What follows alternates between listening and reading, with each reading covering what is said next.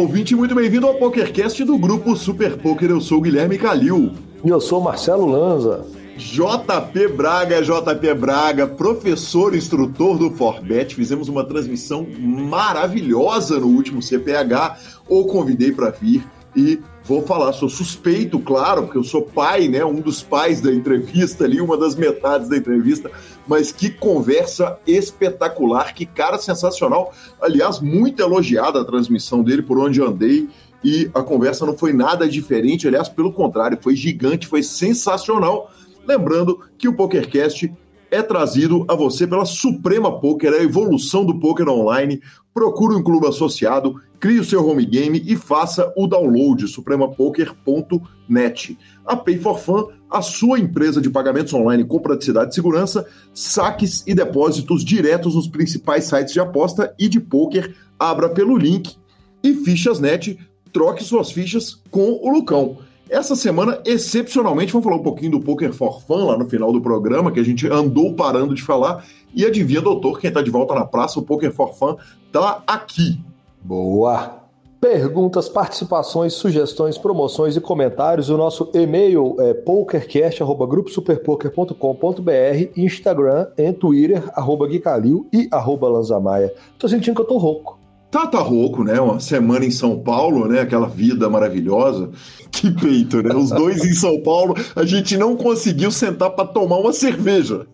É isso, mas eles acham que a gente não faz nada. Eles acham. Exatamente. Aliás, você trabalha ou você só apresenta programa?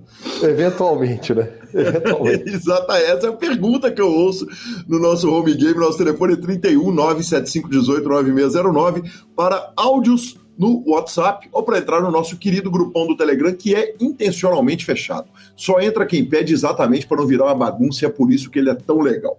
Bora de notícias? Vamos embora direto de notícias, professor, mas não sem antes falar da Pay for Fun. Falei ali no começo, cara, mas essa semana teve uma agregada que foi muito especial. O Bodog foi anunciado como o parceiro número 200x, né? Já são 200 e tantos sites e a entrada do Bodog é muito representativa. O Bodog que está na, nas laterais dos campos da Copa do Brasil, né? Tá por todos os lados a gente vê a marca dos caras, vê a marca também lá no H2, para tudo quanto é lado, o bar é do Bodog, né? Tá, tá, tá todo embandeirado e ficamos com a palavra de Rodrigo Garrido. Olá, ouvinte, olá, Gui. Essa semana nós vamos falar do cartão pré-pago da Pay for Fun. Para ter o cartão, não tem nenhuma consulta e não precisa de nome limpo no Serasa. E também não tem anuidade. E não tem fatura no final do mês. A bandeira é Mastercard. É isso aí, pessoal. Até semana que vem. E agora sim, professor, vamos direto para as notícias. Abra sua conta pelo link e direto para a WSOP. Direto, diretamente para a WSOP e não para um torneio qualquer.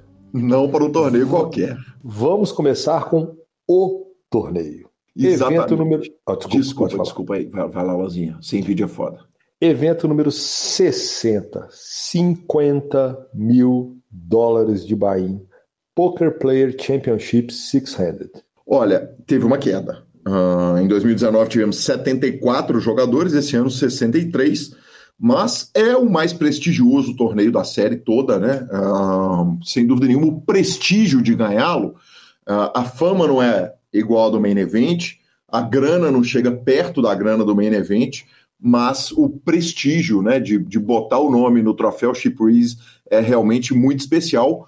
E quem ganhou foi ele, o Dan Cates, uh, o Jungleman. Cara, que sensacional. O cara foi vestido de Street Fighter, com cabelo verde e tudo, que ídolo. Ele... uh, um misto de, de, de, de cara, que, que, que, parada, que loucura, né? Ele chegar daquele jeito para jogar o torneio. Uh, é o terceiro ITM dele na história dele na WSOP e ele já tinha conseguido uma, uma runada boa na WSOP de 2015, ficou em 2019 na sexta colocação nesse evento e agora ele crava o torneio para 954 mil dólares. Aí vale a pena a gente dar uma lida naquele, naquele top 6 especial desse torneio, pelo tamanho. Segundo colocado, norte-americano Ryan Lang. Terceiro, também norte-americano Paul Volpe. Na quarta colocação, a lenda israelita Eli Elezra, ou Eli Elezra, como dizem os americanos. Quinto colocado, Chris Brewer. E sexto colocado, Josh Arieh. Tivemos Brazuca, mas infelizmente a Brazucada não arrumou o dinheiro, né, patrão? Não tem, é, esse é difícil, mas, cara, dois bains brasileiros no evento desse tamanho mostra onde que nós estamos chegando.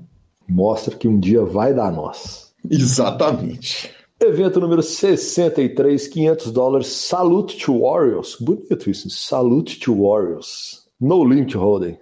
Grande campeão foi o Eric Zeng, dos Estados Unidos, levou 102 mil dólares, mas tivemos brasileiros na reta final, uh, Bernardo Soares, a Ana Freita, Pedro Padilha. O Bernardo chegou na 28 colocação para apenas 3 mil dólares, mas não é um dia de pagamento ruim para o torneio de 500 doletas. Evento número 64, 5 mil dólares, Mixed No Limit Holding, Pot Limit Omaha 8-Handed. Cara, quem puxa esse torneio foi o gigante do cash online, o finlandês Ilis Parsinen, foi difícil, hein? de falar, levou 546 mil dólares, arredondando, numa mesa final nórdica. Dois finlandeses e um sueco. E tivemos na 57 colocação ele e Yuri Martins, que levou quase 10 mil dólares. Você podia falar o sobrenome do Yuri para mim, por favor? Eu gosto quando você fala. Yuri Dzivielewski. Que sonho, que, que, que, homem. Uma hora eu tinha que aprender, né, professor? Fala todo dia. Né? tá louco. Evento número 65 mil dólares, mini event, no limit holding freeze out. Aí, agora me pegaram, né? O campeão, o campeão foi o Georgios. Deve-se falar no singular, né? O grego. Giorgio Sotiropoulos, uh, vai saber, né, cara? É, o grego levou 432 mil dólares e é o terceiro bracelete dele. E, e é uma coisa que a gente tem visto, né? Como tá, a gente está anunciando assim, terceiro bracelete do jogador, quarto bracelete do jogador, assim, muitos estamos tá, tendo muitos braceletes repetidos, que venha logo o terceirão do Yuri, né? Boa. Torneio daqueles que a gente gosta. Evento número 66, 10 mil dólares. Pot Limit Omaha High Low Eirorbera Championship 800. Cara, por falar em braceletes múltiplos, uh, a gente tinha brincado com o Josh que também fez mesa final do uh, ah, 50K, que a gente falou logo ali atrás, que ele tinha três braceletes, um em cada década. Ele perdeu a piada, viu, Lanzinha? Ele ganhou, tá, agora ele tem um bracelete na, na década, há duas décadas atrás, um na década passada e dois braceletes na mesma série nessa década, segundo o bracelete dele. Levou 485 mil dólares arredondados. Ele que estava com a esposa lá torcendo para ele e tem ela na, na foto do, do Twitter dele, uh, postou a foto dos dois braceletes e escreveu o seguinte: Para aqueles que não viram, estou feliz em anunciar que nós tivemos gêmeos. E postou a foto dos dois braceletes, que homem. E em 23 tivemos Mojavamos na parada. Exatamente. Vamos, vamos, Felipe Ramos, 18.841 dólares, vamos, Moja. Vamos dar a notícia, mas já está acontecendo dia 3 dele. Dele.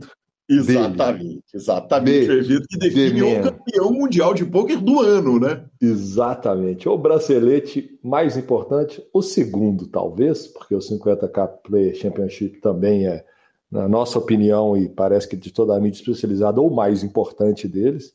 Mas evento número 67, 10 mil dólares, main event, no limit holding championship, World Championship. É diferente, Exatamente. esse é o World Championship.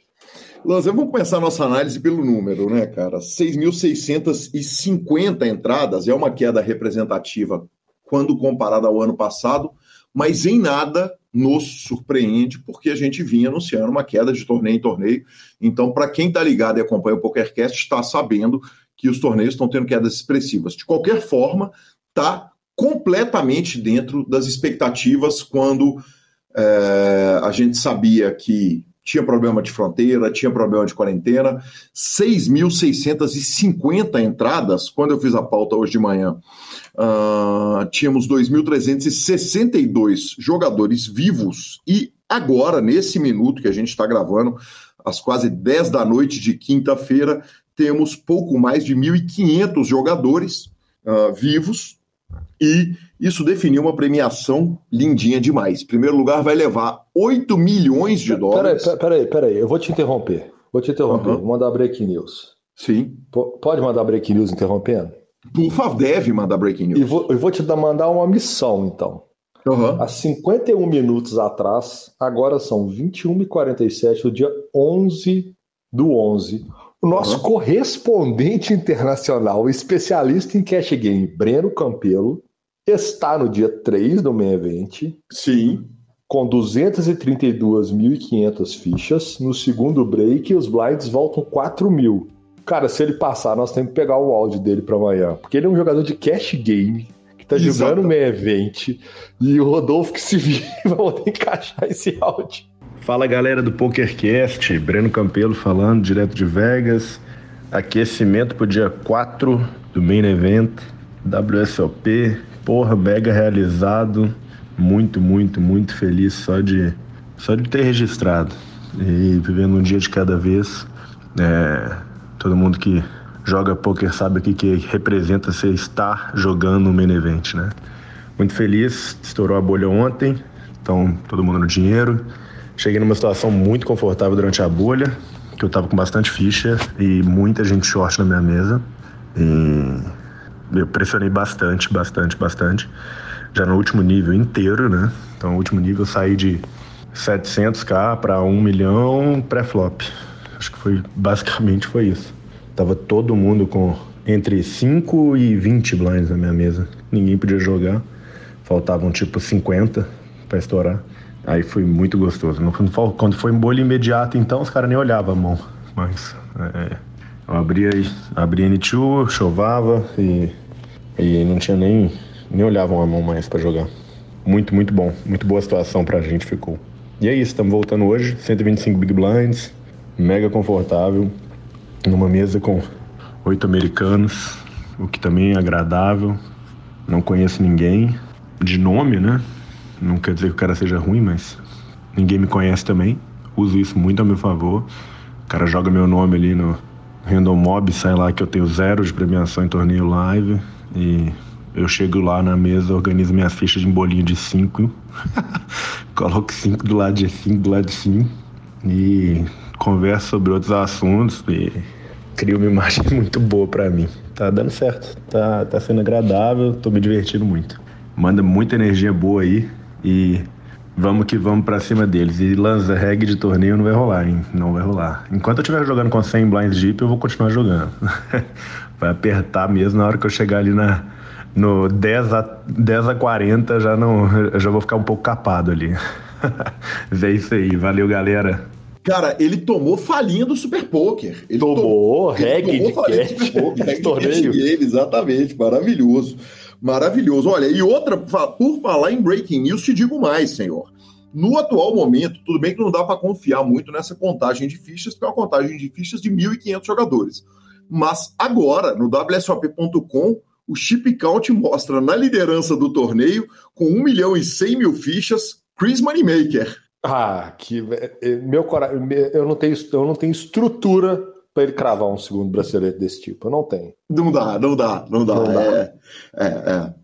Até, Lógico que a minha torcida é brazuca, mas o Moneymaker cravar, fazer FT do meu evento é, é grande demais. É grande demais. Aliás, isso é uma coisa que é legal, né? Eu, eu tinha comentado ali embaixo, a gente vai voltar nas premiações que a gente estava falando, mas tem a, a, essa sensação do main event, que a gente vê o evento afunilando, e aí passa um número de brasileiros, e aí no, no, no, vai chegar lá no dia 5, no dia 6, começa o número de brasileiros, né? Evidentemente, da natureza do torneio, alguns vão caindo, alguns ídolos vão passando e vão se despedindo ao longo do torneio. Cara, é demais, né? O main event é uma história, uh, poxa, talvez a principal história de todos os anos do poker mundial e é demais a gente ir acompanhando esse minuto a minuto, dando aquele F5 ali no, no Instagram do Super Poker e vendo a turma que está lá de Vegas direto acompanhando, mandando as notícias para ver os grandes nomes e os brasileiros. Cara, que demais, que demais. Brilhante. Eu acho que a gente devia jogar o meio evento.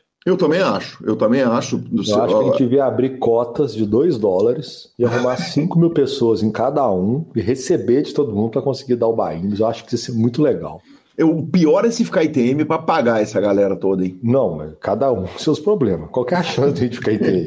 Muito, muito pequena. Eu não entendeu? sei. É, mas é pequena, vai. É, vamos pequena, falar. É pequena. É pequena. É. Então, assim, vai ser mais pela. Só, só, é só pela por fazer aquele vlog, assim, diário ali. Já imaginou? Já imaginou, professor? Ia ser legal, hein? Então vamos de... diminuir 10 dolinhos a cota, vai, 50 conto. 10 dolinhos a cota já caiu ali para mil. É, é muita gente. Eu acho que nós vamos julgar, no final das contas, é um 1.500 de res vendendo cota de 500 dólares para os nossos ouvintes mais ricos. que aí a gente resolve, tem que dividir só por três mesmo, professor. É justo. Agora, peraí. Ah, peraí. Eu vou te interromper deixa... de novo. Eu não quero ah, que você fale a notícia. Eu não quero que você fale essa bobagem que você vai falar agora. Não, eu não. Peraí, eu vou voltar agora lá na, na, nas premiações. Primeiro colocado, então, vai levar 8 milhões de dólares. Segundo colocado leva 4,300. E o terceiro colocado leva 3 milhões de dólares. Vale lembrar o seguinte: os nove finalistas uh, vão para casa com pelo menos um milhão de dólares. Lembrando que não tem deal no main event da WSOP. Antes, antes de eu te fazer a pergunta, professor, vamos falar um pouquinho a respeito dos brasileiros que classificaram dos dias 2 para o dia 3. Tem uma brasileirada uh, sensacional no pano ainda, Yuri Martins, eu vi agora há pouco no site da WSOP, passou. O Marcos Extercotter também passou com. Foi, foi, foi, o líder do segundo dia 2. Uh, ah, Felipe Pisari, Joseph Pacheco, João Simão, Renan Bruschi, cara, Rafael Reis, Ana Freitas, enfim, um monte de gente. O Breno, obviamente, o Breno, você falou que ele já havia passado. E no outro dia 2, que foi o dia 2C, é IF, o Jorge Ribeiro foi quem passou com mais fichas. O Dante Goya também passou com um caminhãozaço. O jogador do Midas Poker Team, conforme matéria do Samuel, Uh, Gustavo Camei também passou gigantaço, além de André Cari, Daiko Atoviese, Thiago Crema, Moja, Fernando aí, Viana. Curioso aí, curioso aí como, como o Rio corre pro mar. O Paulo Joanello passou com 146 mil fichas e o Camei passou, não é isso? Aham, uhum, sim. Os dois são sócios do local. oh, que demais, que demais. Enfim, cara, a gente tentou dar uma citada aqui, não dá para citar todo mundo, mas vamos ver se a gente regula a conta desse esquadrão brasileiro e semana que vem volta aqui com notícias maravilhosas. E agora sim, Marcelo Lanza, Phil não, Eu tenho só uma coisa para te falar, só tem uma ah. coisa para te falar. You shall not pass. Apenas isso. Pois é, cara, Gandalf. Eu sei quem é Gandalf, o Senhor dos Anéis, mas eu queria que você me explicasse o melhor que eu consegui pensar nos últimos dias, com o Phil Helmut entrando vestido de Gandalf, que você vai explicar para mim, porque obviamente o nosso ouvinte está cansado de saber quem é, é a White Magic, né, velho? É... Tem, tem tudo a ver?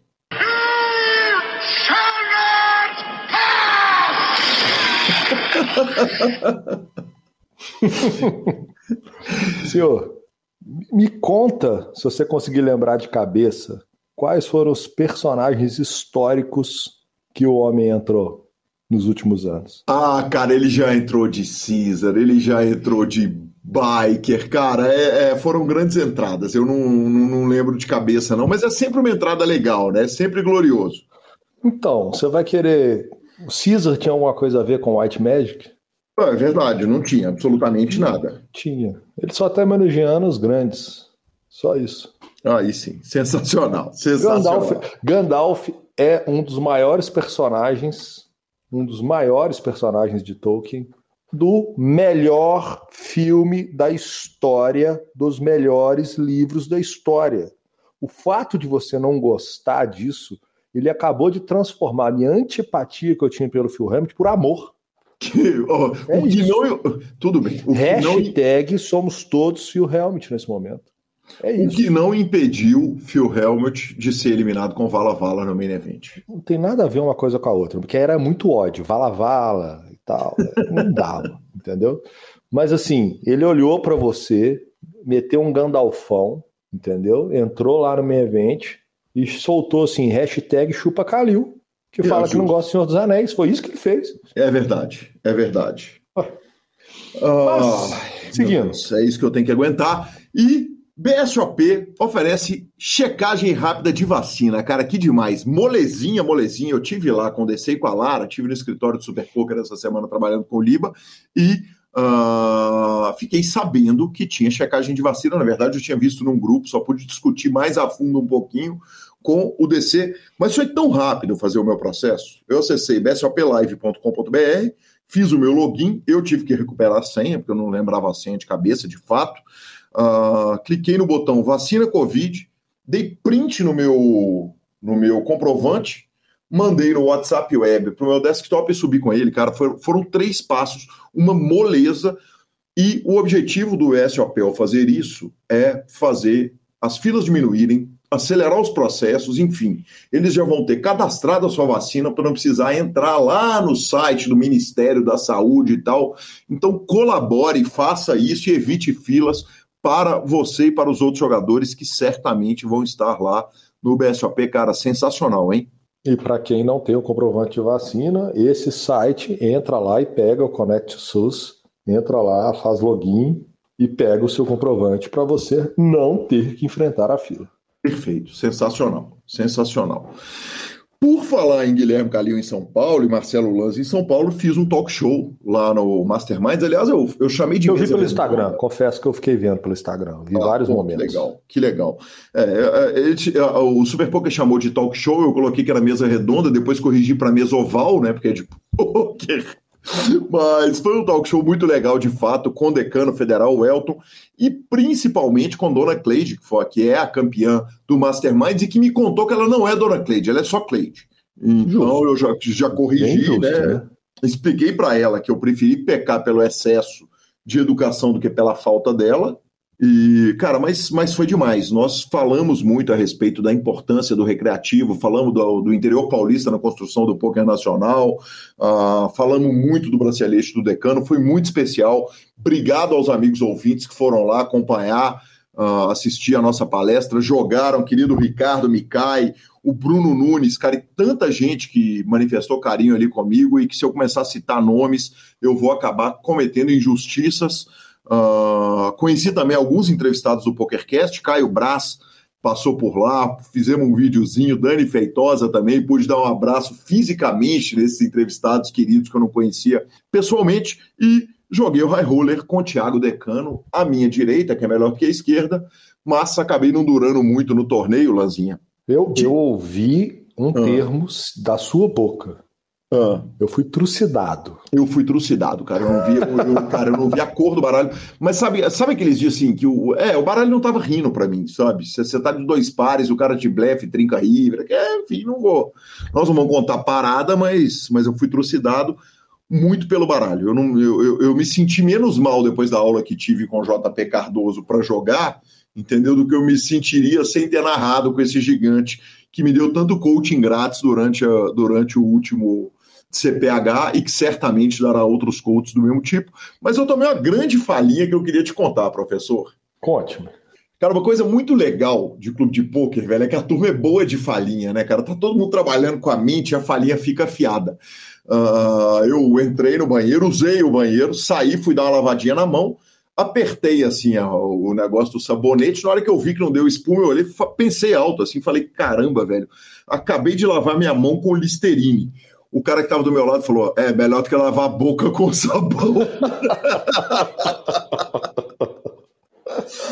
Ai, que demais. Não sei quem foi esse homem maravilhoso que me deu essa falinha. Mas, mas obrigado, né? Obrigado, exatamente, cara. Isso me faz me sentir muito em casa em clubes de pôquer. Bora? Vamos embora para nossa entrevista. Mas não sem antes falar da Suprema Poker, a evolução do poker online. Tem, ô Lanzar, que, que, parada, velho. 30 milhões de, de, de, reais garantidos. É um negócio muito engraçado, né? Porque tem milhão toda hora, né? Tem esse domingo todo, tem. Toda hora tem milhão. É, esse domingo tem milhão de novo, cara. Que coisa impressionante. Uh, a série é a série de três anos da Celebration de três anos da Suprema e como tem torneios grandes, as mesas de cash continuam um sonho. Então aproveito para convidar todo mundo para ir para lá, cara. O que tá saindo de notícia de torneio bombástico tá bonito de ver. Boa. Bora para entrevista? Vamos embora para entrevista JP Braga.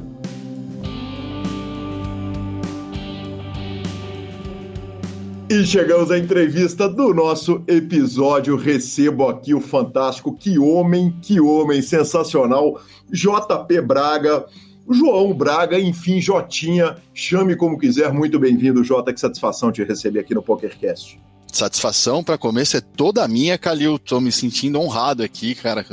Realmente chegando aqui entre as celebridades do poker agora que eu vou participar do seu PokerCast aqui. Todos meus alunos estão de olho, Forbet está de olho, comunidade, puder, vou te ajudar vocês a ter um pouco mais da noção de como é que funciona a carreira de um instrutor e tudo mais. Muito obrigado pelo convite, Calil. Muito obrigado mesmo, de coração.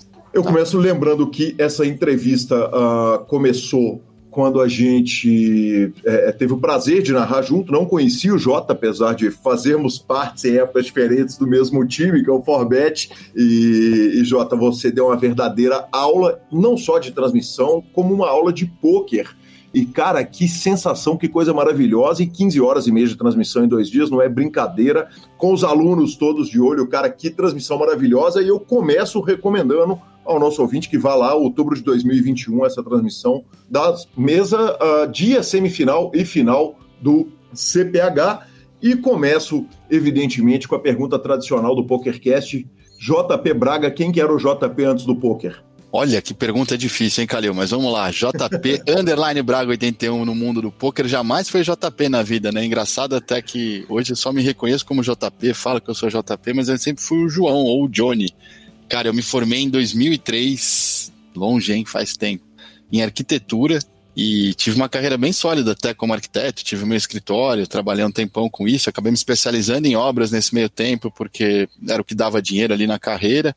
Disso eu acabei conhecendo o mercado de arquitetura corporativa e entrei para trabalhar em escritórios. Na época eu estava casado, casei cedo, Calil. Até podemos falar um pouco mais sobre isso depois. Casei com 24 ali, durou até os 31.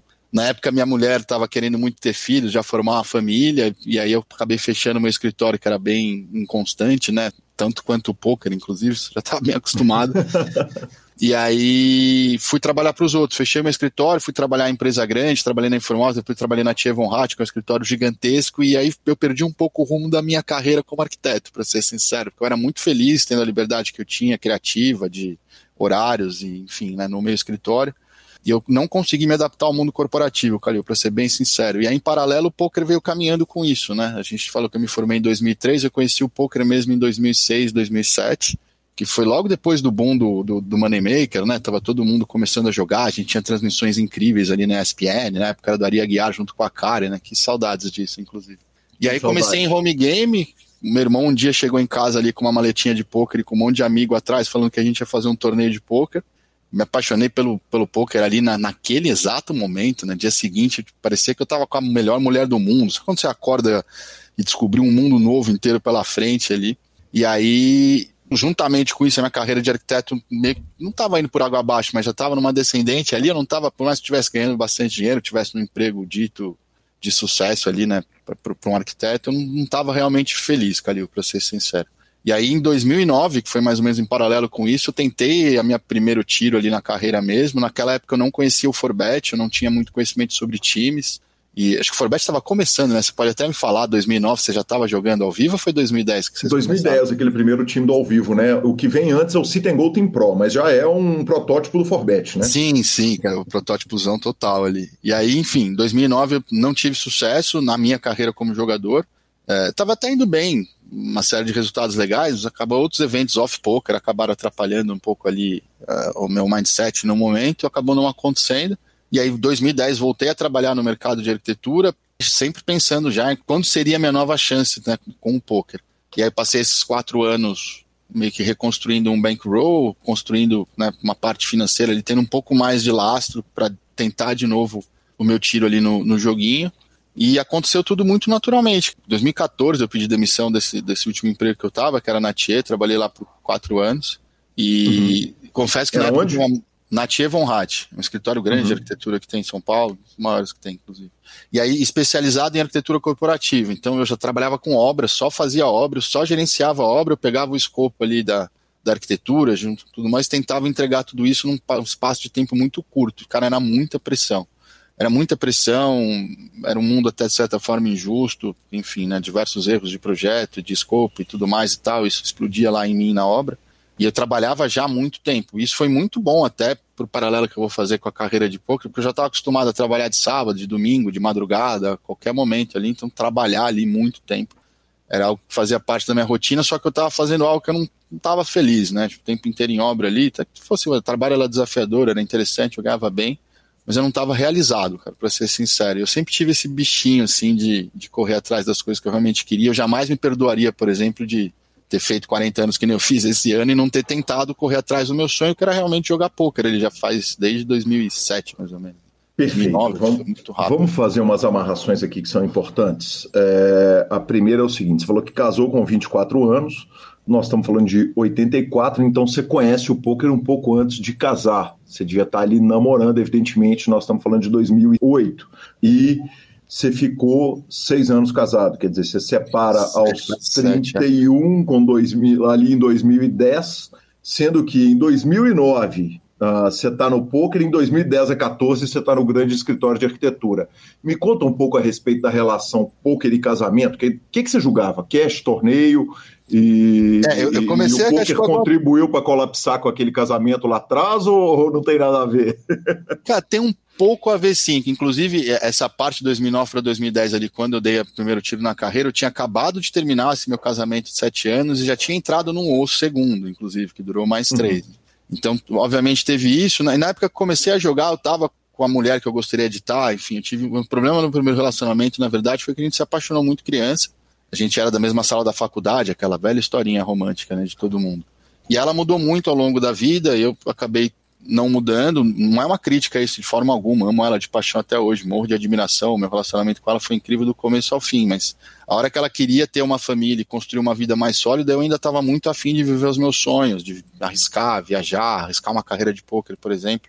E as, os nossos objetivos não estavam casando mais.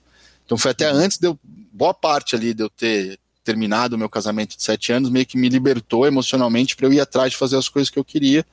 E foi aí que eu, inclusive, tive a coragem de de tentar a carreira de poker, né? Pedir demissão do meu emprego e tentar a carreira de poker pela primeira vez. E talvez o meu casamento tenha me impedido de fazer isso mais rápido, assim, mas não me arrependo de absolutamente nada, não, Calil.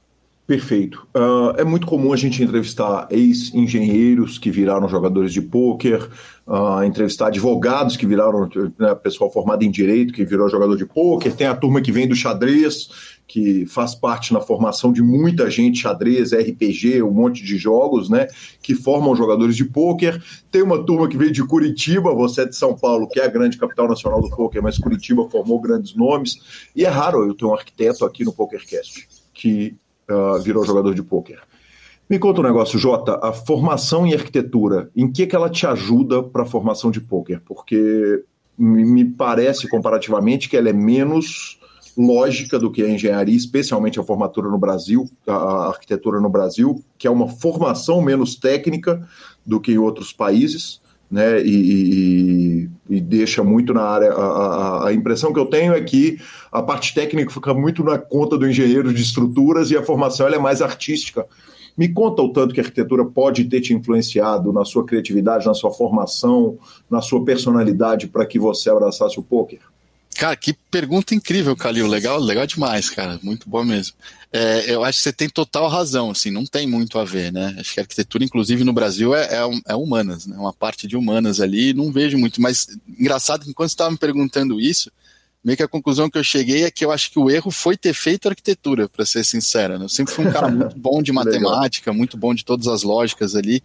E tudo que eu realmente amava fazer na vida, como jogar videogame o tempo inteiro, ou coisa de lógica, tudo que envolvia números ali, sempre uma coisa que não só me fascinou, como eu tinha muita facilidade.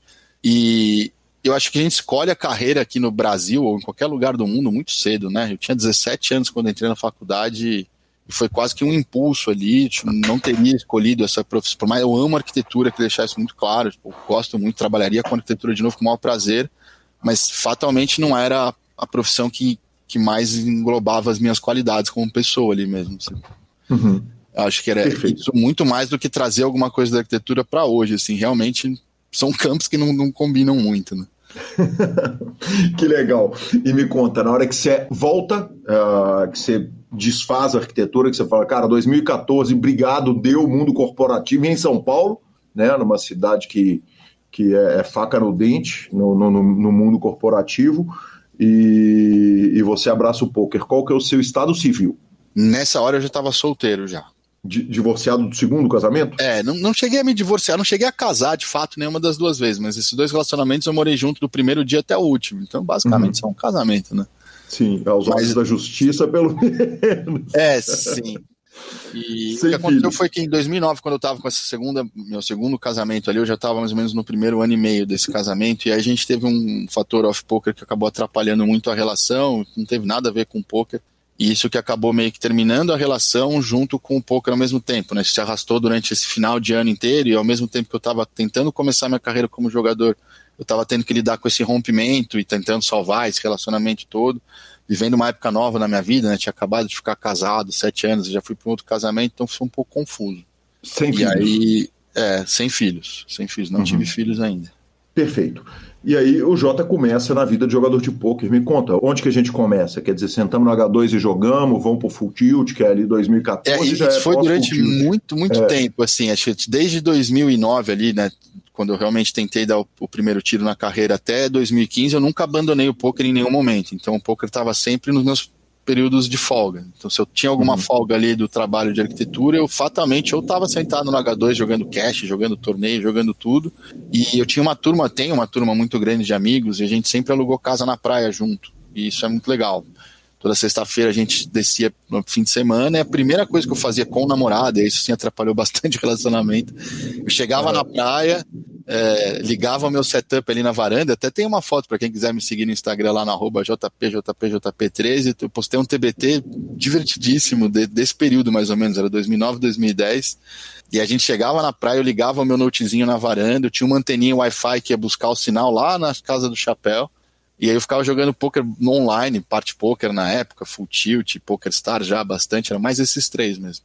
Basicamente, no momento que eu tava acordado, eu tava jogando. E aí a namorada enchia o saco o dia seguinte pra ir pra praia de manhã, já acordava tarde, dava aquela enganada, ficava meia horinha na praia, fazia um churrasco à tarde com a galera ali, mas não via de verdade a hora de chegar nove da noite ali pra eu poder na madrugada meter a minha bala ali, né?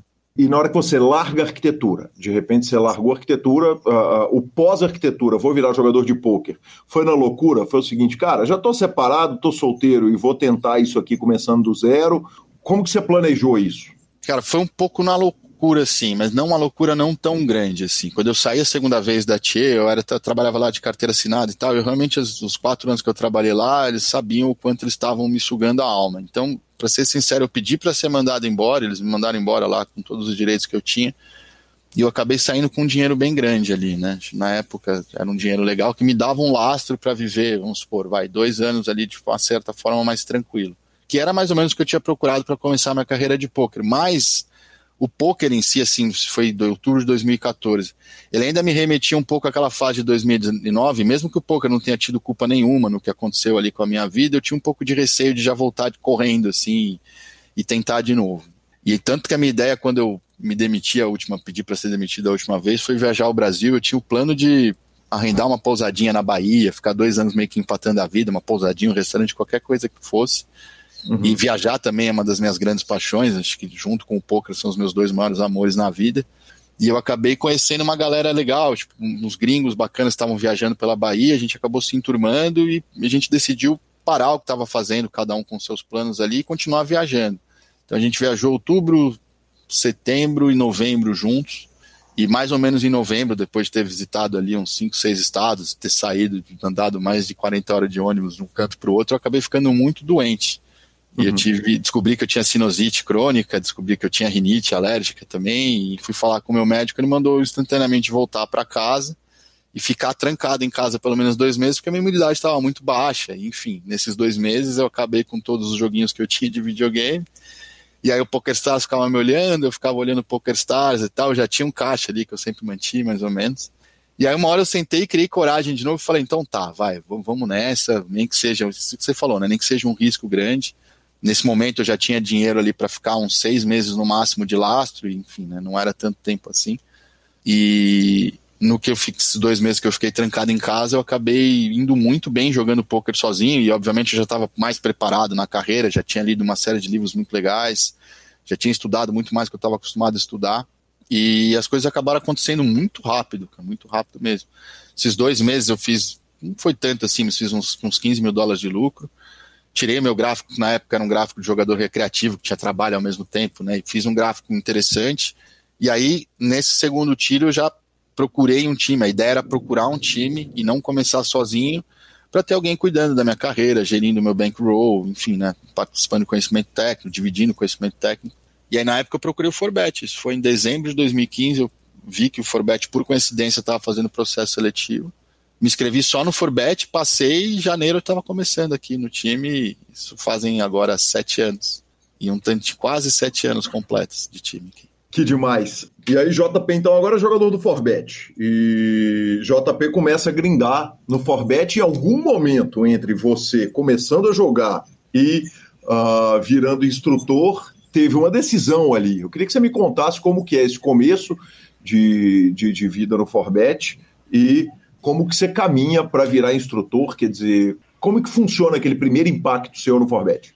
Cara, isso foi outra boa pergunta também, o impacto foi gigantesco, assim, tipo, eu procurei o time mais pela questão de bankroll, de conhecimento técnico, assim, nem era muito a minha ideia, né, e o primeiro momento que eu fui entrar no Forbet, eu falei, bom, deve ser um time com um monte de jogador de poker, deve ser um monte de playboy, né, a galera com a cabeça um pouco né, diferente da minha, enfim, né, como é que vai ser isso? Eu tava bem receoso, e eu fui conhecer a comunidade do poker de verdade mesmo na hora que eu entrei no Forbet. Eu encontrei uma, um mundo completamente diferente, né? Tipo, uma galera muito legal. Então, tipo, o primeiro impacto que eu tive entrando no time foi o quanto a galera era receptiva, o quanto tava todo mundo me recebendo super bem mesmo, quanto tinha um monte de nego, gente fina, como era fácil trocar ideia com essas pessoas. Eu acabei me identificando de cara com pessoas que estavam lá buscando os mesmos objetivos de vida que eu, né?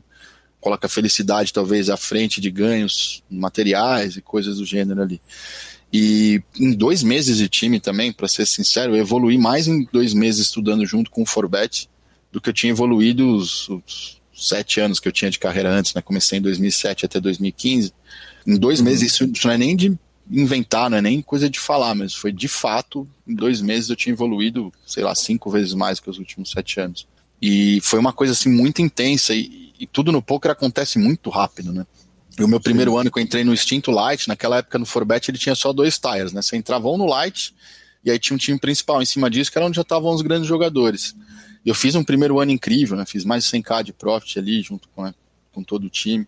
Mas eu, na minha carreira mesmo, fiz 100k, que, que acabei tendo uma ascensão muito meteórica. E aí, um ano depois, eu já estava jogando no time principal do Forbet, que eu acho que é até um assunto legal da gente tocar aqui, porque eu considero esse um dos maiores erros da minha carreira até hoje.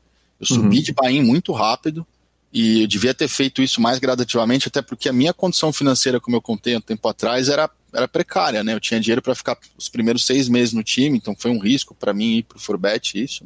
Eu te assinei um contrato de um ano e se eu não tivesse ganho muito nesses primeiros seis meses, eu não ia ter conseguido me virar para o resto.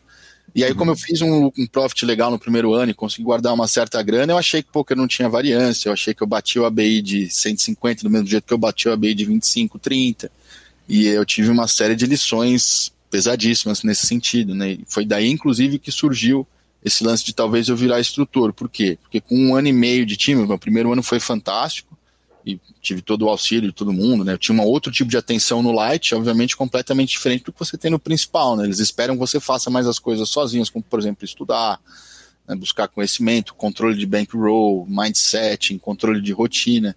E mesmo que eu fosse um cara maduro ali de vida, né, já estava com 36 anos na época, eu ainda era muito experiente de jogo, não fazia ideia do que eu estava fazendo. Uhum. Então eu quase, a gente quase implodiu, a gente também, né, eu não responsabilizo, isso é uma palavra que a gente já podia trocar depois, mas eu compartilho essa responsabilidade da minha carreira com o time, né, o Forbet, afinal a gente, eles fazem a gestão junto comigo do, dos caminhos. E realmente é uma coisa que a gente procura evitar hoje. Tanto que o Forbet, até usando o meu caso ali como exemplo, e vários outros que cometeram os mesmos erros, né? hoje a gente tem uma subida muito mais gradativa. Né? Antes era time light, time principal, e hoje a gente tem oito tires antes de chegar no time principal. Né? Eu que sou sócio hoje do Forbet ali num dos times que seria o light, para o cara chegar onde eu cheguei ali em um ano, hoje ele demora no mínimo quatro. E isso evita com que carreiras incríveis ou promissoras como a minha ali ficassem pelo caminho, como ficaram uma série delas, né? Alguns amigos meus não conseguiram lidar com a variância que ia jogar um field mais caro, que eu não batia, né? Não bato até hoje, para ser bem sincero. E principalmente a questão financeira, porque por mais que poker seja um sonho que todo mundo quer fazer, todo mundo precisa trabalhar e tá aqui na real para trabalhar acima de tudo, né? Na metade desse ano, quando eu estava mais ou menos break-even no contrato, eu sempre tive um contato muito grande com o Will Arruda, que é um, um dos fundadores do Forbet. Beijo para você, Will, te amo muito, por sinal. Passou aqui no PokerCast por uma entrevista maravilhosa, uma das raras entrevistas de Will Arruda, e recomendo que você já inclua na fila imediatamente depois da, da, da, da entrevista oh, do vou, vou incluir, eu vou começar por ela, inclusive, né? Por respeito total. Tem uma pessoa que eu admiro demais e devo toda a minha carreira a ele, tudo que aconteceu de bom comigo tem o dedo do Will, é você, querido William Arruda, tamo junto demais. E aí o Will, como meu tutor no time principal na época ali, eu me senti na obrigação de conversar com ele e expor ali qual que era a minha situação, não só financeira, como de carreira de jogo ali, né? E a gente sentou e falou, pô, Will, nos meus primeiros seis meses aqui no time principal foram bons, uma série de coisas, mas também não, não, a gente não estou encontrando os resultados que eu imaginei. E eu cresci muito rápido nos primeiros três meses, só para dar um exemplo, eu acabei indo muito bem em termos de resultado e eu cheguei muito rápido na reta 6 e 7, que eram as retas mais caras ali do time uhum. principal, e fiquei durante uns três meses dando buy no Million, buy, buy no Million, buy no Tuesday, na época que era um K e, e alguma coisa, um K 50. Tinha o trio já, que é o Thursday Trio na quinta-feira também, são dois torneios que eram né, o top da grade ali. Exatamente, não tinha essa quantidade. É importante a gente dizer isso, né, Jota? Porque sim, alguém sim. olha, jogava tem, PS, por exemplo. Tem 25k ali na GG, igual tinha, tinha 200 dólares antigamente, né? Mas, mas na época eram muito poucos torneios que tinham esse tipo de buy né? Um, um buy de mil dólares era um negócio absolutamente é, era o auge. Ali, né? O mais é. caro que a gente registrava, sem dúvida. Tinha o warm-up também de 215, na época, hoje qualquer torneio de 215 aí tá todo mundo jogando, tá, por ter muito time e tudo mais. Uhum. E na época era né, fora da curva. Então, e, foi, foi tudo legal também, porque tipo, ao mesmo tempo eu tinha ganho uma race interna aqui, tinha acabado de ir para Vegas. Então, um ano depois que eu comecei no Forbet, eu estava sentado em Vegas jogando a World Series of Poker. Foi uma parada surreal demais, assim, também. A realização de um sonho total. E voltando de Vegas, era meio que período de férias ali da galera, e eu acabei ficando nessa reta, jogando caro ali, sem ninguém né, me descer de reta, e eu também não tive a menor disciplina de me auto descer de reta e acabei acabando ali com o meu lucro. Quem quiser olhar meu gráfico ali, isso é uma lição que eu dou para meus alunos, inclusive, né? Como rasgar 40k em três meses, jogando um field do qual você não bate, sem muito mindset para fazer, fazer ideia que eu estava fazendo, né? Que é considero meu maior erro ali. Subir Como grande verdade, rápido. né, Jota, que não é muito dita, é o seguinte: o, o que você leva às vezes semanas para construir isso, qualquer jogador, seja cash, seja de torneio, é muito mais fácil destruir do que construir, né? Nossa, uh, demais. O, né? o Bankroll é um castelo de areia bem seca, né? Quer dizer, é, o vento destrói ele muito rápido. É uma chegada bêbado de, numa terça-noite, você destrói o trabalho de uma semana em 15 minutos, né? Exato, ou um tilt ali, né? Você acaba perdendo, aí você quer recuperar recuperar rápido, aí o torneio que você sabe que você não deveria jogar, você resolve dar um tiro e por aí vai. Inclusive, eu acho isso um dos maiores, maiores pontos positivos de você jogar para time, assim. Independente uhum. de você ter um bankroll ilimitado, independente do conhecimento técnico, acho que o mais evento de você jogar para um time é ter um cara frio, experiente, calculista, tomando as decisões mais importantes de carreira por você, né? Decidir e saber que, você, vai que ele vai jantar seu fígado, né? Saber que ele vai comer seu fígado se também. você não cumprir aquele, também, aquele cronograma também. desenhado, né? Sim, e aí essa relação, tipo, aluno-instrutor acaba sendo muito mais saudável do que qualquer outra variável que pode ter ali jogando para time. Bom, e aí no final desse ano e meio, quando eu vi que eu ia quebrar, né, eu falei, olha, Will, a gente tá, eu tô break-even no contrato agora, então, tipo, eu não estaria devendo nada pro Forbet em relação a dinheiro nem nada. E aí eu expus para ele a minha situação de vida pessoal, assim, financeira. Falei que eu tinha, tenho dinheiro para ficar mais seis meses no máximo, pagando as minhas contas, e eu sou um cara que morei sozinho desde muito cedo, né? Vim de dois casamentos e tal. Quando eu vim jogar poker, eu vim morar na casa do meu pai, mas já pagando todas as contas dele, então tinha que sustentar eu e ele, supermercado, contas em geral. Então era algo que eu já não podia mais brincar, né? E eu cheguei pro Will e falei, olha, preciso voltar pro meu mercado ali de arquitetura, vou arrumar um emprego rápido, até. E a minha ideia é ficar mais dois anos ali trabalhando como arquiteto e arrumar um bankroll maior e já voltar para aqui de cara. Eu quero congelar o deal agora e, e volto daqui a dois anos. E aí o Will, na hora, até riu da minha cara e falou: Não é nem fudendo que você vai sair do time. Você precisa que a gente te ajude e tudo mais. E a gente tem esse costume, né? Não é segredo para ninguém. Do Forbet principal, quando você chega lá no time, eles te tratam como a melhor pessoa do mundo. Isso é o mais incrível, inclusive, de, de trabalhar para o Forbet é entender que eles cuidam muito mais da parte de pessoas e de humanas do que do, do, da parte técnica ou do jogador e lucro em si, né? Uhum. É, não teve um único momento que eu precisei de qualquer coisa que seja psicológica, financeira, social, que o Forbet não estava lá para me amparar em todos os sentidos e, isso me faz ter um tesão absurdo de trabalhar para eles. Bom, feito esse elogio, o, o Vla riu da minha cara e falou: o que, que você precisa, né? Quanto, quanto por mês você precisa, por exemplo, para sobreviver e conseguir se virar para a gente né, te deixar tranquilo de botar minha carreira em prumo.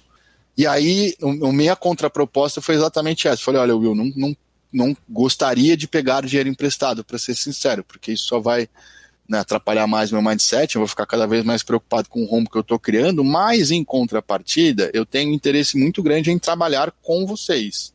Então, qualquer tipo de trampo que surja, que eu, você imagina que eu possa fazer, eu estou super afim, e aí, em vez de pegar dinheiro todo mês e ao mesmo tempo continuar com a minha carreira de poker sem ter esse ato, né, sem fazer essa pausa, a ideia era que a gente bolasse um tipo de trabalho que eu pudesse ter, e eu já tinha essa intenção de ser instrutor há muito tempo, até com uma vontade minha, eu, eu, gosto muito de ajudar as pessoas, sempre tive um prazer enorme em fazer isso, eu fico muito mais feliz quando um aluno meu ganha alguma coisa do que quando eu ganho alguma coisa, eu sabia também que a carreira como instrutor de poker, obviamente, tem muito menos variância do que a carreira como jogador de poker, e talvez o meu perfil casasse mais com isso.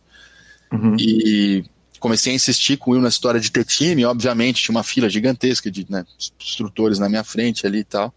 Eu cheguei a fazer alguns trabalhos para o Will, que eu falo até hoje que eu paguei todos os pecados, né? Na época eu estava começando os torneios nocaute, e ele me fez rodar todas as mãos contra todos os ranges imagináveis e possíveis. Então, tipo, ele me deu lá 20 ranges mais ou menos e eu tinha que rodar mão por mão, combinho por combinho e anotar os numerozinhos do Equilab ali, o que tinha empate, o que não tinha empate, porque eu fazer, nossa, esse foi o primeiro trabalho que surgiu dessa história de eu precisar de trabalhos ali com o Will. E foram dois meses que eu amassei comi o pão que o diabo amassou, na verdade. Foi um trabalho bem difícil, bem moroso ali de fazer, acabou dando um resultado super legal. E no meio dessa história toda, eu insistindo com ele ser instrutor, não tinha muito espaço naquela época ainda para criar os, criasse novos times, eu acabar virando o sócio que eu acabei virando depois. E eu acabei indo trabalhar no Delta na época. Né? O Delta, inclusive, já era o, o Red Teruliro, né? Redão, que hoje é meu instrutor no SWAT, outro beijo para você também. E foi uma experiência incrível. Eu ajudava eles na, na, gestão do time, né? Ajudava eles a montar a aula, ajudava eles a dar aula, cobria eles quando eles não estavam algum tipo de férias ali. Eu não era sócio do Forbet, mas eu já ganhava um fixo ali todo mês e ajudava os dois a rodar o time ali. Foi ali que eu realmente comecei a minha carreira como instrutor, né? Isso em 2017 já. Me conta um negócio. É... Eu vou te perguntar as duas coisas, tá? Eu vou te perguntar o que no seu perfil que fez o Will te enxergar como grande instrutor, mas eu começo te perguntando uh, o que que você acha que faltou para você como jogador, para você virar como jogador ao invés de virar como instrutor? Além de vontade, porque você disse que você, que você queria ser instrutor? Cara, é, vou até começar pela segunda pergunta, que eu acho, acho mais legal, é mais complexa. Perfeito, vamos embora. E primeiro, como eu te disse, acho que o meu maior erro foi ter querido dar um passo maior que a perna, assim. Então, tipo, eu não que, é, tava. Que é um erro meio coletivo. É, é, o erro, Teoricamente, é um erro alguém tem que estar tá ali para puxar clássico, o. Exatamente. O... É. Então, basicamente, cara, eu não estava pronto para estar tá onde eu estava. Falando uhum. português bem claro, sendo super sincero, eu tive um primeiro ano muito bom no, no, no Light, mas jogando uma ABI de 25, 30. Eu pulei muito rápido para uma ABI de 150, 200. Mas não era o caso do. Mais 100, de... 150, 80 ali e tal. Não era o caso de, na hora que aconteceu isso, você virar, parar e falar o seguinte: peraí, então vamos voltar para o 25 e daqui a pouco eu subo de novo Perfeito, e faz foi... uma subida mais gradual? Sem dúvida nenhuma, esse seria o GTO da parada, e aí foi onde eu cometi o meu segundo erro, né? Que eu falei lá que eu voltei de Vegas e me deixaram na reta 6 ali os próximos três meses e eu, eu tiltei muito ali com o que estava acontecendo, né? Tipo, eu tava no uhum. auge do meu sonho, de repente eu volto de Vegas e começa a dar tudo errado, né? Obviamente, baralho não estava ajudando ali na época, e eu, eu tive pouca experiência de vida mesmo, assim, tipo, reagi muito mal a tudo aquilo que aconteceu, né? Eu era muito chutado na época, que é outra coisa horrorosa também. Uhum. Então acho que foram, foram falhas mais pontuais mesmo, né? Primeiro, de não bater o field que eu tava jogando e não ter o discernimento e a disciplina de andar para trás, né? Sozinho, sem alguém ter que vir e me descer de reta. E aí o tilt em relação, acho que a minha parte financeira também foi muito mal calculada, assim. Eu acho super normal você não ter dinheiro e querer jogar a poker. Isso é super tranquilo. Uhum. Só que justamente por eu ter essa parte financeira mais delicada, e isso era uma coisa que me incomodava muito nessa época, né, quando enxergava ali que eu não estava batendo o field, já começava a ficar meio que money pressure mesmo, né? Isso uhum. é um dos maiores calcanhares de Aquiles ali do jogador de poker. Então eu deveria ter tido uma consciência maior na, no gerenciamento da minha carreira, sabe? Essa Sim. parte de, por exemplo, não ter ido direto para o time principal, porque justo no ano que eu subi de time, criou-se um intermediário ali, né?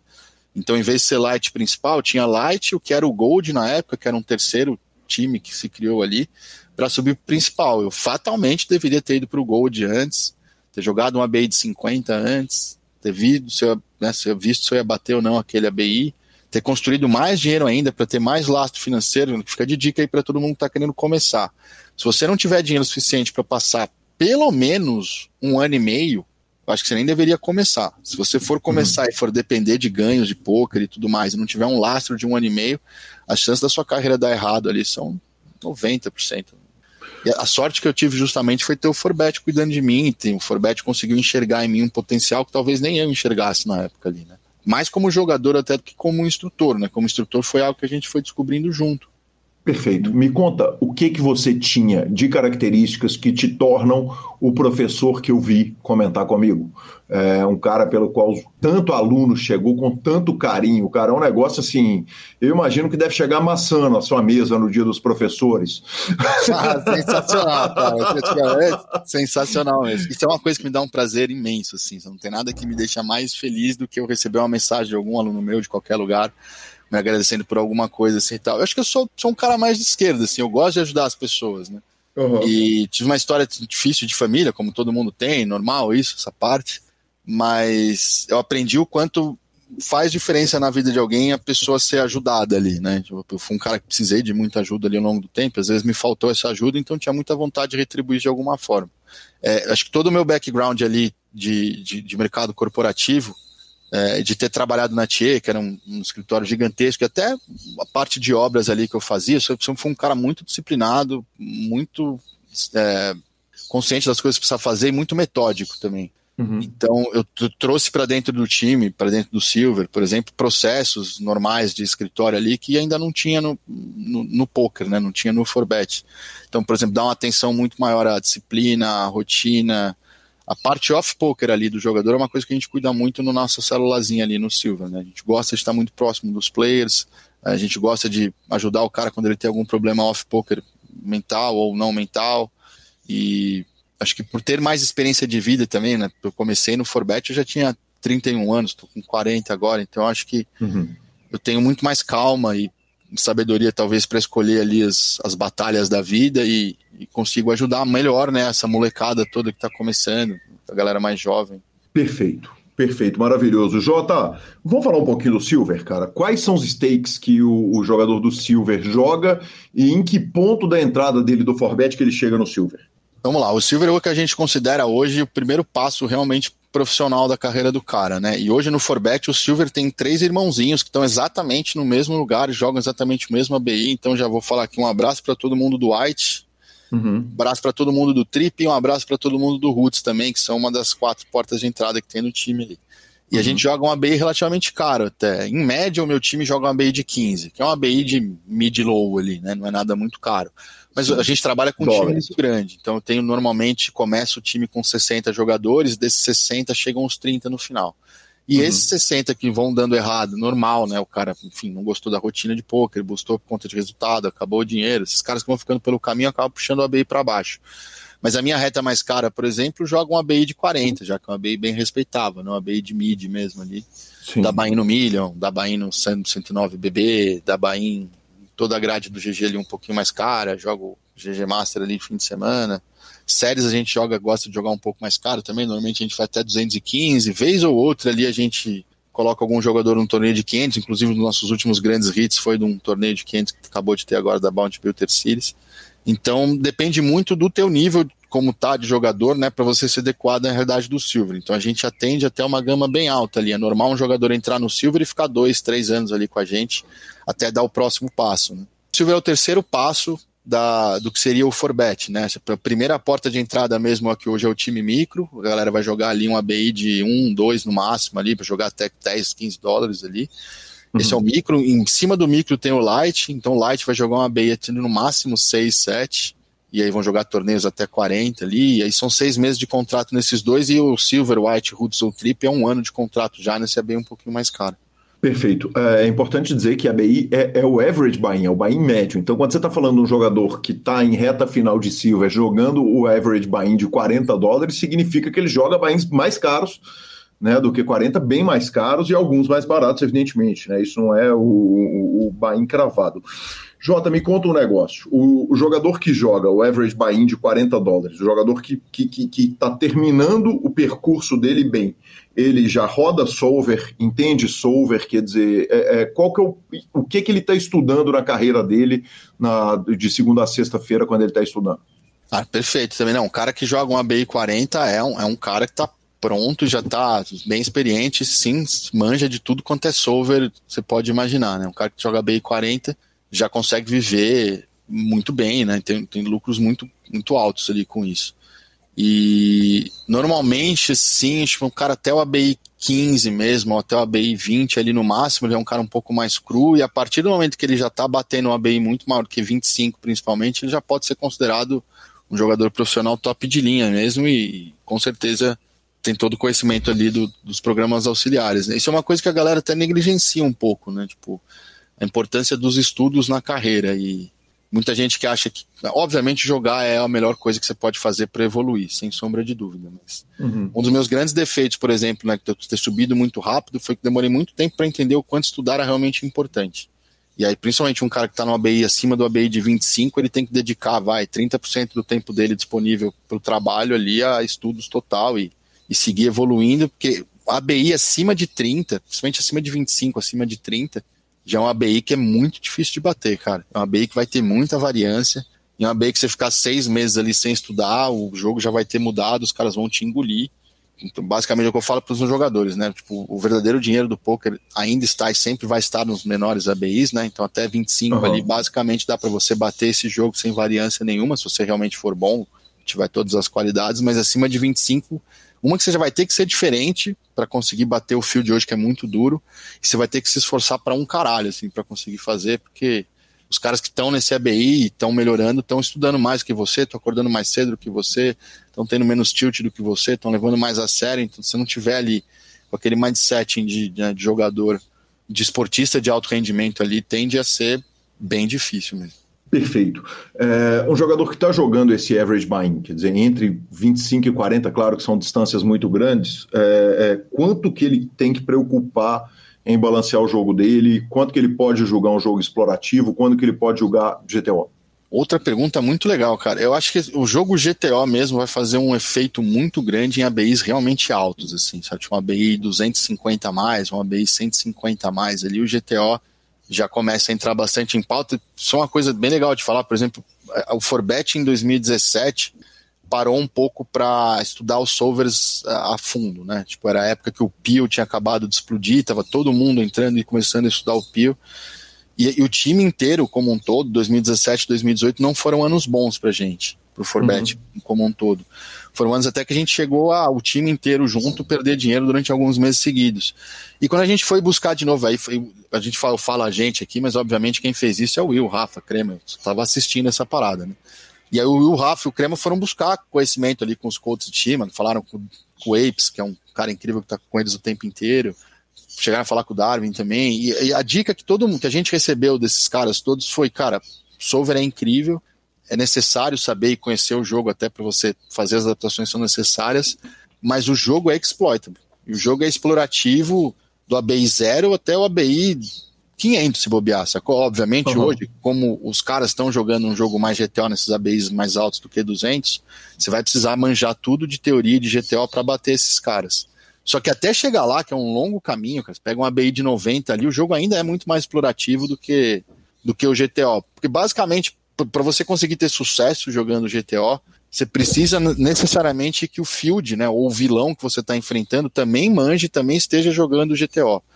Se uhum. o cara não estiver jogando um jogo mais redondo e mais né, cerebral, você só vai se atrapalhar, cara. Você vai deixar de ganhar o verdadeiro dinheiro que é em explorar leaks e tendências erradas do field como um todo. Então, mesmo que não... o Solver seja assim uma ferramenta incrível e que faz questão, quando a gente largou os solvers em 2018 ali e voltou a estudar o, né, a parada um pouco mais explorativa mesmo, de aí, basicamente, falando em português bem claro, a gente trocou o Pio Solver pelo Rent Note. O Rent Note é um programa, um software tipo Holder Manager, que fica lá criando as estatísticas e tudo mais.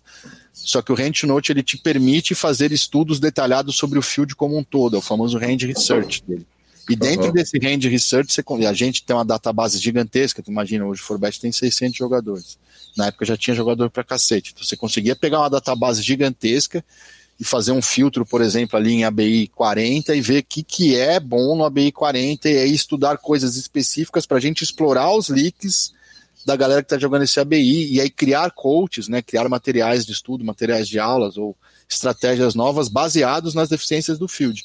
E foi isso que a gente mudou de 2018 para cá, e não à toa, 2018, 2019, 2018 menos, mas mais 2019, 2020, 2021 foram, sem sombra de dúvida, os melhores anos do Forbet como time, né, como um todo. A gente não só cresceu, tamanhos estratosféricos hoje, mas a gente teve muitos resultados expressivos em torneios caros, né, o Viana explodiu pra cacete, no Guzman teve resultados incríveis, o próprio Rafa, Creme e Will começaram, mesmo jogando super pouco, tendo um time para cuidar, começaram a ter resultados fantásticos, extremamente consistentes.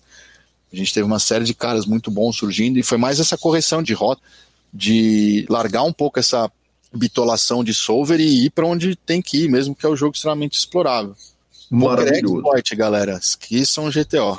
Perdão, repete, por favor. Que poker é um treco exploitable, poker é um jogo exploitable. Uhum. Esqueçam o GTO. Não importa o ABI, a não ser que seja ABI 250, 500, que aí é o topo do topo do topo. Você vai sempre ganhar muito mais jogando jogo explorativo do que tentando bitolar em coisas GTO, né? Maravilhoso.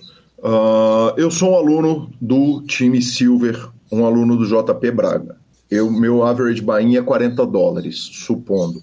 Eu vou jogar torneios que são de 15 dólares e eventualmente eu vou jogar um 215 quando for o caso dele ser muito bom você, JP Braga, ensina ao seu aluno que está jogando uma hora um torneio de 15 dólares e outra hora um torneio de, uh, de 100, de 215 dólares, que adaptar para aqueles fields, ou você está ensinando uma coisa genérica que ele vai usar no field médio dele? Não, perfeito. Outra pergunta. Não, são mundos completamente diferentes mesmo, né? Você tem que jogar com uma estratégia nos torneios de 15 dólares e com outra completamente diferente né, nos torneios de 215. E, obviamente, a gente tem que falar muito sobre sobre essa diferença. Né? Uma das coisas mais legais do time ali é que existem as retas, né? O cara começa na reta 1, que joga tudo até 11, 2 até 20, 3, 30, até chegar na reta 6 ali, que joga esses torneios mais caros. E até o cara chegar nessa reta 6 ali, a gente só vai colocar o cara para jogar mais caro se ele realmente souber mudar essas marchas, né? Uhum. A gente fala muito sobre mudança de marcha ali. Acho que o melhor jogador de pôquer é o cara que tem a capacidade de se adaptar mais fácil. Então, o cara Perfeito. que se adapta rápido e fácil às diferentes situações que ele se enfrenta em todas as questões, né? Off-poker, jogo e tudo mais. E, por exemplo, num torneio de 15 dólares, você jogar o mais ABC possível, não precisar blefar muitos caras, extrair bastante das suas mãos de valor ali, vai ser o ideal para você jogar um torneio nessa faixa. O torneio de 215 não. Você vai precisar caçar os EVs marginais, você vai precisar pegar o flip de 60 blinds, não paciência, você não vai ter outro jeito de ganhar dinheiro. Você vai precisar dar triple barrel bluff, você vai precisar ter ranges de tribet balanceados entre valor e bluff na hora que você der check raise, por exemplo, um exemplo claro, no field de até 15, 20, 30 dólares, você pode ter quanto de check raise você quiser. Se você quiser ter 30 lá por cento de check raise, não tem problema nenhum. O field não vai estar tá olhando ou explorando essa sua tendência de estar tá extremamente desbalanceado para blefe no seu range de check raise, que é o caso de alguém com 25. Uhum. E, e field de 15, 20, 30 aceita bem. E é melhor até que você dê muito check raise contra essas galeras, porque o cara, o cara só vai foldar no flop ali, beleza, acabou. Num field de 215, não. Você vai precisar estar extremamente balanceado no seu range de check raise, por exemplo. Se for defender o big ali, o cara betou a parada, você está dando check raise ali nele no flopinho. Se você não tiver um range bem composto e não souber, por exemplo, que o seu range de blefe é composto primeiro pelo tamanho do seu range de valor, então você tem que entender qual é o tamanho do teu range de valor para daí entender como é que você vai construir o seu range de blefe, que você vai pegar sempre as suas piores mãos para, né, transformar em blefe, ou mãos não liga de dar raise fold. Você precisa ter um conhecimento teórico muito maior para jogar um torneio de 215 do que para um torneio de 15. Isso com certeza a gente ensina e fica sempre pegando no pé para que ele faça as adaptações, né? Não dá para jogar tudo igual, não. Perfeito. Uh, existe uma pressão para o jogador subir de stake? Porque eu imagino que deve ter o jogador que mora no, no, no, interior e que quer, quer dizer, como no mundo comercial, a gente tem um cara que é o, o arquiteto que quer ir para o maior escritório de arquitetura e trabalhar 20 horas por dia, ficar lá maluco trabalhando e arrumando dinheiro, dinheiro, dinheiro, tem o jogador que é o, o, correspondente ao arquiteto de uma cidade de médio porte, que fica ali, recebe três projetos por mês, executa uh, uh, os projetinhos pequenininhos dele e tal, não sei o que, está satisfeito. Uh, essa satisfação do jogador, quer dizer, ele, ele atingir um nível e falar, cara, aqui eu estou bem, eu estou confortável, eu não preciso subir disso aqui, é, é, é, é bem aceito e é comum no, no Forbet? Cara, outra pergunta incrível também, Calil. E, cara, é super aceito e normalmente quem quer subir de stake rápido e faz a cagada é o jogador, né? Então, já falei aqui que uma das maiores qualidades, um dos maiores ganhos pra você entrar para um time é ter um cara meio que mais frio e mais experiente decidindo o que você vai fazer. Normalmente os players querem querem subir de stake o mais rápido possível porque o cara quer se mostrar o melhor e ele fica mirando, óbvio, aqueles prazos gigantescos e viagens, e mulheres e afins. E, Drogas e armas para falar do Dan Bilzerian, o pior exemplo Exato, de poker. Pelo amor de Deus, cara, esse cara é péssimo para a comunidade. Tá lá no GG, todo dia tem que ficar olhando para a cara desse carinha aí, né? Virou avatarzinho. Pobre infelicidade. Mas, e, e sim, é extremamente bem aceito se o cara tiver um pouco mais de calma e não tiver pressa em fazer a carreira dele de poker acontecer. E é, é um mote que eu bato na tecla, uma das coisas que eu mais encho o saco dos meus alunos. Poker é sobrevivência a longo prazo. Uhum. Poker é resiliência, disciplina, paciência e principalmente sobrevivência a longo prazo. A pressa em subir de stake, a pressa em subir de tire, né? Que dentro do Forbet tem o lance do ego também. Ah, eu tô há um ano no Silver e já fui pro Alfabeta, que é o de cima pô, tô há três anos no Silver e ainda não subi. E, e às vezes o cara mistura ego ali com pressa e acaba fazendo besteira. A gente gosta muito mais dos jogadores que não têm essa pressa, que confiam principalmente cegamente no que a gente está tentando ensinar como né, plano de carreira, do que os caras que querem subir rápido, ou querem fazer acontecer o um negócio rápido, porque esses caras, alguma hora, como eu dei, vão dar com a cara no muro também, né? E, Sim. E aí é muito, é como você falou também brilhantemente, é muito rápido para você rasgar tudo de bom que você fez numa carreira. Você pode ter construído uma carreira de cinco anos e rasgar ela em três meses, se você não tiver auxílio, alguém realmente melhor do que você, mais experiente do que você, ajudando você a tomar os passos ali da carreira, né? Tanto que um, um, pequeno exemplo ali, um dos melhores jogadores que eu tenho no Silver hoje, ele é mais antigo que os instrutores. Eu tenho um jogador que está no Silver há quatro anos. Eu, por exemplo, cheguei a três.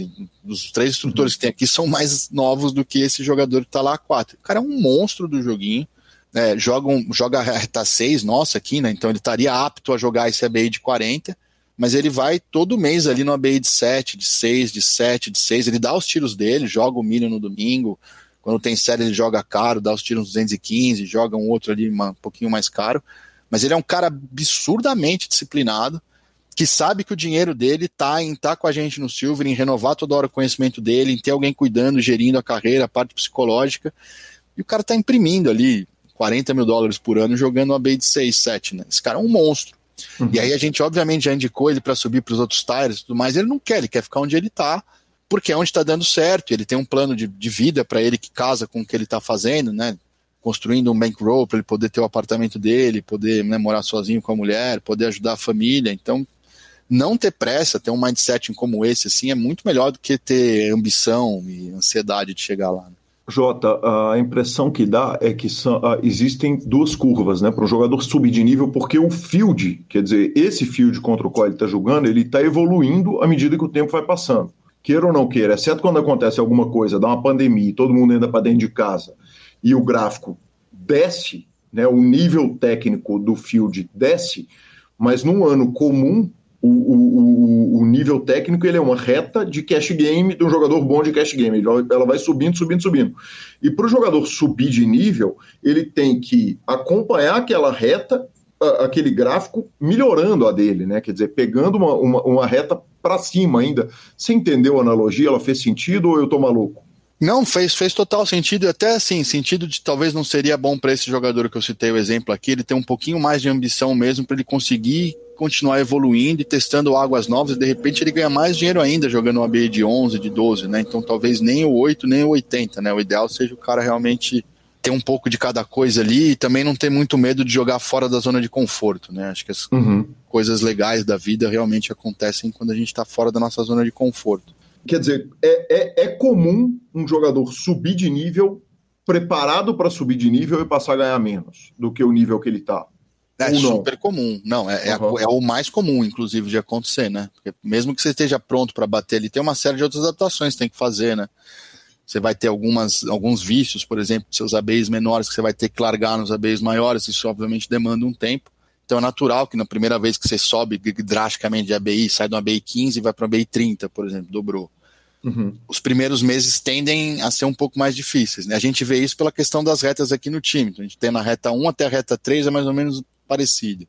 Da reta 3 para a reta 4, que é esse salto aí de 15 para 25, por exemplo, já é um primeiro choque ali para o cara. Então, normalmente o cara sobe da 3 para 4, fica um mês na 4 e volta para 3. Uhum. E aí, talvez na segunda vez que ele chegue na reta 4, que ele já vai ter uma certa experiência desse ABI novo, aí ele consegue ir para 5. É muito difícil ter um cara que chega da 3, vai para 4, da 4 para 5, da 5 para 6 e fica na 6. Obviamente, esses casos acontecem, mas daí é o cara que realmente é fora da curva, né? Nem todo mundo é um Rafa Moraes, nem todo mundo é um Padilha, né? É a pergunta. Em 2021 ainda acontece isso, do cara passar pelo micro muito rápido, ele ter uma compreensão, quer dizer, um cara, uma cabeça extraordinária para poker, muito rápido ele passar para a faixa 2 e para a faixa 3 e 4 e 5 e 6 e ir subindo muito rápido. Isso ainda Com acontece certeza. em 2021? Mas acontece e acontece muito. Cara. Acontece uhum. sim. Né? Toda hora a gente está garimpando novos talentos no mercado. E eu tenho um jogador, por exemplo, que em 2019 fez um ano inteiro comigo no, no Silver, e em 2020 ele estava sentado no meu coach, ele era parceiro de coach meu, tendo aula com Campana ali, né? Ele era meu companheiro de time. Uhum. Então, em um ano, ele deu esse salto, acabou pulando quatro tires ali e, e acabou jogando tão caro quanto eu tá jogando, mesmo tendo ouvido da minha boca que esse não era o melhor passo para a carreira dele, porque eu tinha feito essa cagada que ele fez na época ali e não recomendava. Mas tá super bem, tá indo super bem e tal. Então tem, tem jogadores diferentes assim, né? Eu tenho um outro jogador hoje também que entrou comigo, o cara já tem mais experiente, já tem alguns anos de carreira, mas ainda não tinha jogado para um time, chegado numa, num lugar onde ele realmente tivesse toda a assistência profissional, de disciplina e educação. E esse cara, por exemplo, no segundo, terceiro mês de, de Silver, ele pulou da reta 3 para a reta 6. E está na reta 6 até hoje. A gente está até começando a pensar em criar retas novas para ele. Um, cara é realmente muito fora da curva no quesito talento, né? Tem ainda uhum. caras, tem muito, muito, muito espaço pro poker ainda também. Então, se você é um cara que tá ouvindo a gente aí, tá afim de começar a sua carreira hoje, não se sinta acanhado não, tem muito espaço dentro do poker para crescer, o jogo não, não tá nem perto de secar. A gente está passando, inclusive, por uma parte de regulamentação agora, então acho que o fundo do poço já foi, a tendência é que só melhore daqui para frente. E todo ano, todo semestre, na verdade, que a gente tem dois processos, grandes processos seletivos por ano, né? Todo semestre surgem pelo menos uns dois novos candidatos a serem o próximo Pedro Padilha, o próximo Rafael Moraes, o próximo Crema. Sensacional, sensacional. Primeira parte de JP Braga. Semana que vem tem mais, cara. Essa entrevista foi fantástica. Vocês já viram metade e a segunda parte também está espetacular. Vamos direto para os tweets, cara. Eu começo com um story, né? Na verdade, tweets virou redes sociais ali das celebridades. E eu começo com o story do Sketch, que falou o seguinte: poste uma foto que era para ser só uma ficada. É uma brincadeira que tá tendo no Instagram.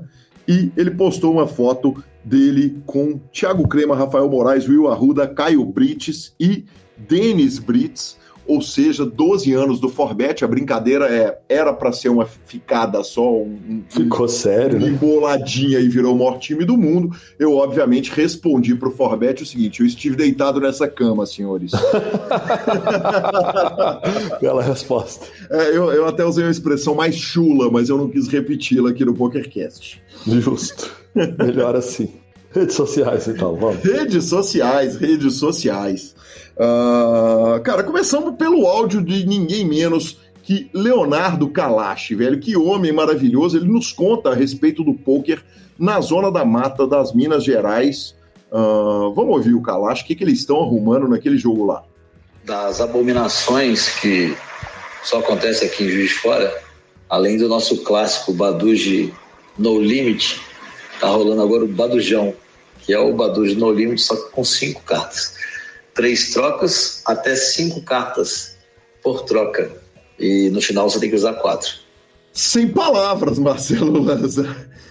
Os é, caras estão fazendo. né? Deve interessar não, esse jogo. Não, os caras estão fazendo um jogo de Deuce to Seven, triple draw, no limit, só que não é Deuce to Seven, é Badug, que o cara, os cara precisa ter quatro cartas, as quatro cartas menores, sendo que duas cartas no naipe, uma anula a outra, no limit. Qual que é a chance disso chegar na segunda troca e não tá a mesa inteira de all-in?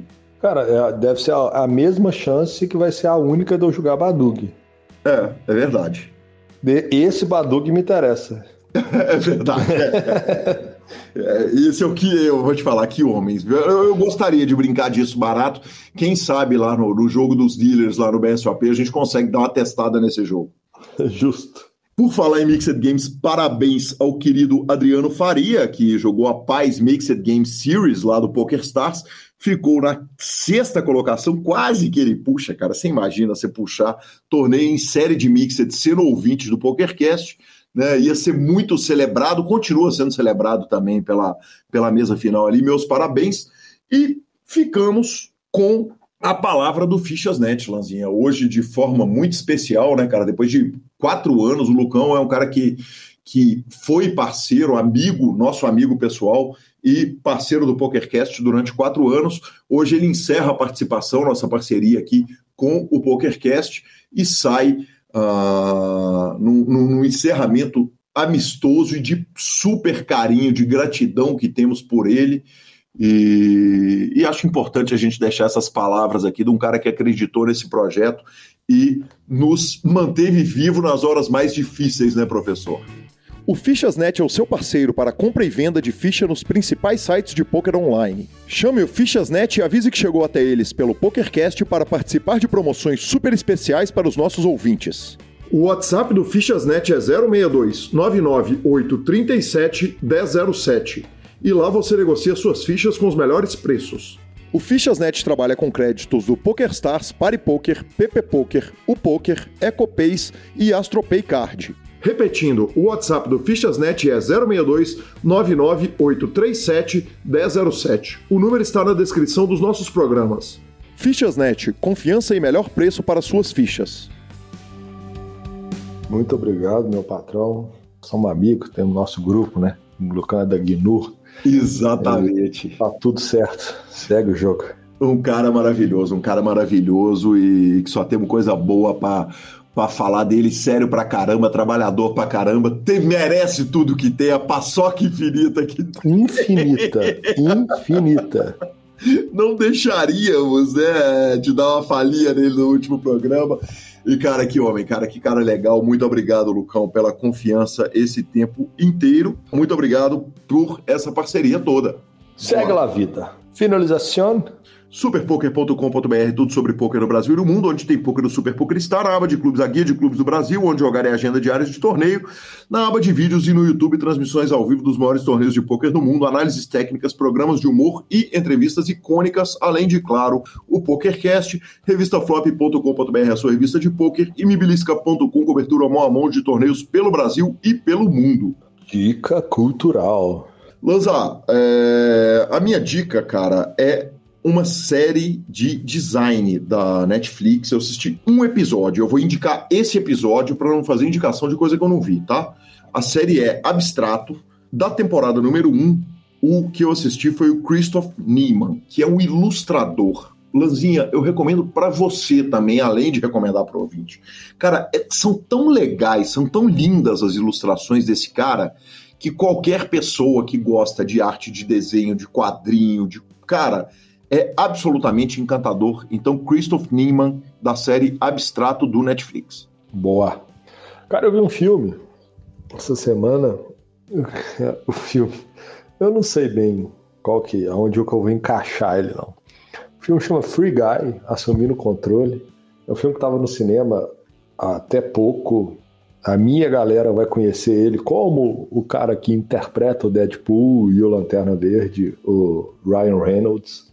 Então, cara, é um filme onde ele é uma inteligência artificial e ele acha que ele está vivo e tudo mais acontece lá dentro de um, de um, programa de computador, dentro de um game. Isso é spoiler? Não, não, isso aí você vai descobrir com exatos 12 segundos. Uhum. Mas tá aí, vai lá. Para quem gosta do tema, uma hora e meia ali de diversão leve. É quase como se você estivesse vendo uma série de comédia pastelão ali, levinha, você dá uma risadinha e tal. Não dá para esperar nada demais com o desenrolar de uma história criada baseada nesse tema, mas uma hora e meia para você sua cabeça sair de todos os seus problemas e ficar ali pensando em nada, vale a pena. Você quer ver qualquer coisa diferente, não veja. Segue o jogo. Bacana demais, bacana demais, cara. Uh, eu encerro dando uma dica cultural comercial, Lanzinha.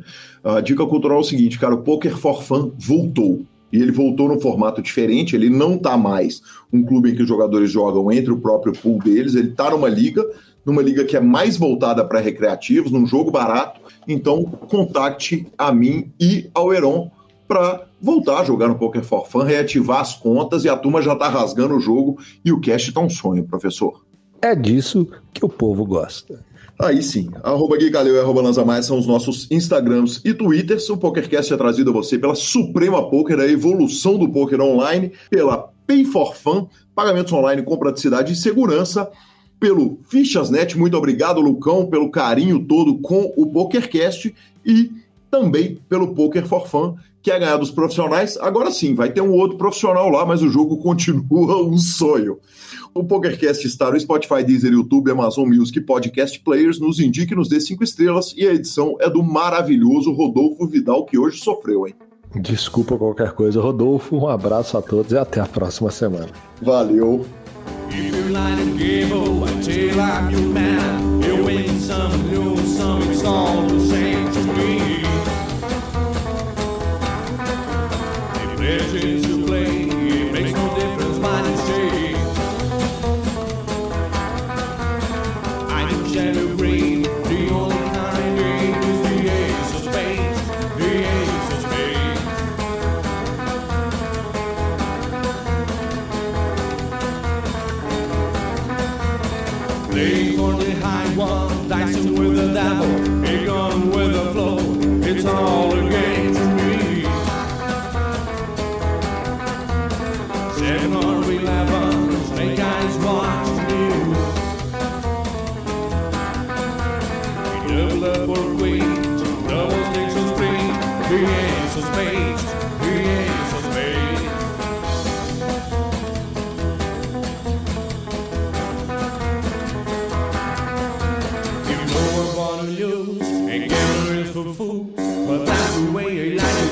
I don't want to live